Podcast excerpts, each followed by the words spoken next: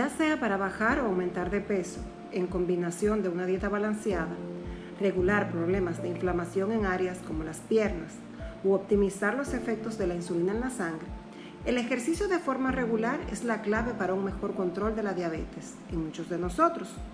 Hola, mi nombre es Wendy Cepeda.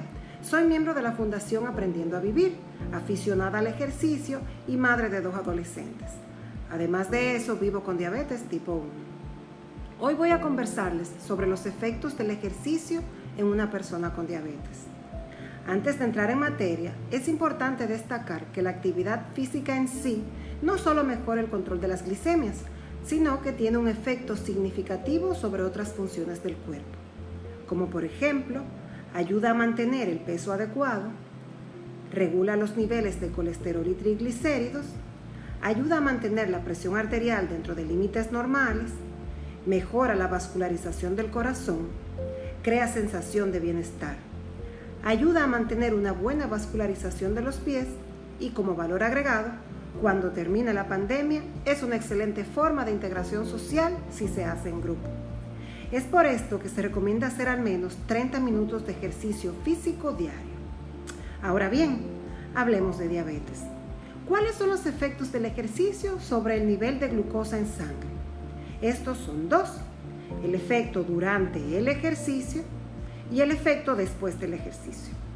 Con relación al primero, que es durante el ejercicio, el cuerpo tiende a utilizar más glucosa mientras nos ejercitamos, siendo el resultado una disminución de los niveles de azúcar durante la actividad física. El efecto después del ejercicio es que cuando terminamos la actividad se produce un aumento de la sensibilidad a la insulina, en el que la glucemia tenderá a estar más baja en un periodo prolongado de hasta 24 horas. Esto se debe a que durante el ejercicio se ha utilizado la reserva de glucógeno del hígado. Esta reserva tiende a rellenarse después del ejercicio. De ahí que la glucemia disminuya. Dicho en lenguaje más llano, el ejercicio aumenta la absorción de la insulina y disminuye los requerimientos de insulina ya que mejora la sensibilidad a la misma. Todos se preguntarán, ¿cuáles son los mejores ejercicios para personas con diabetes? Los ejercicios más aconsejables son los aeróbicos, como correr, montar bicicleta, jugar al fútbol. Este tipo de ejercicio favorece la circulación sanguínea y nutrición de todas las células. Para que el ejercicio sea más eficaz, es importante que sea diario, de intensidad y duración parecida, y por supuesto muy divertido.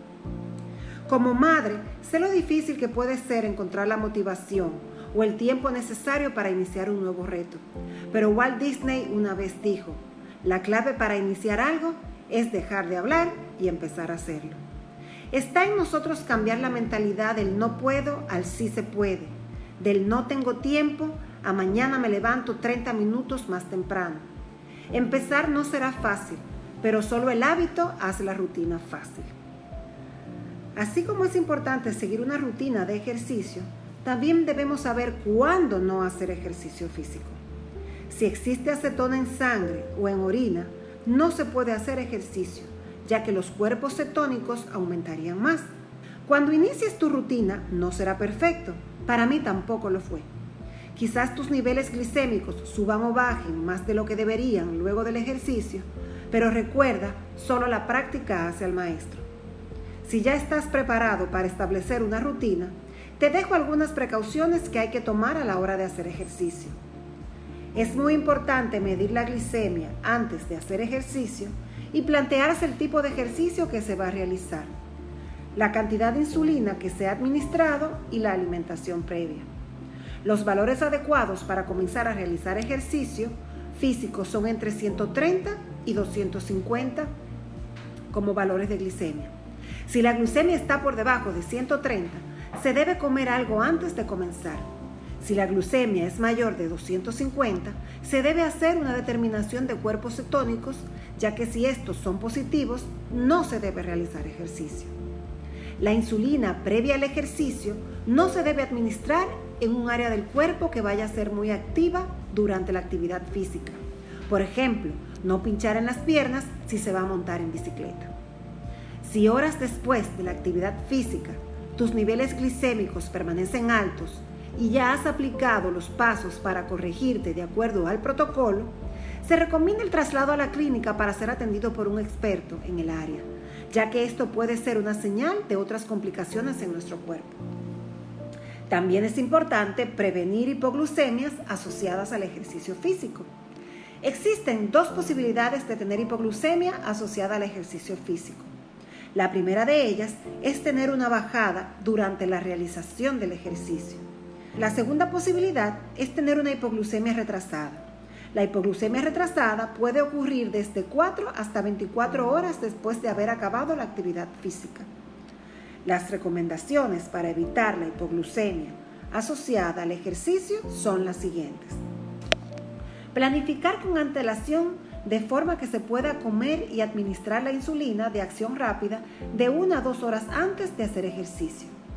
De esta manera, se podrá disminuir la dosis de insulina previa e inyectarla en un lugar que no vaya a ser muy activo durante el ejercicio. Si el ejercicio es prolongado, 30 o 45 minutos o más, se debe comer algo durante la realización de este. Por cada 30 minutos de ejercicio intenso, se necesitarán de 10 a 15 gramos extra de carbohidratos.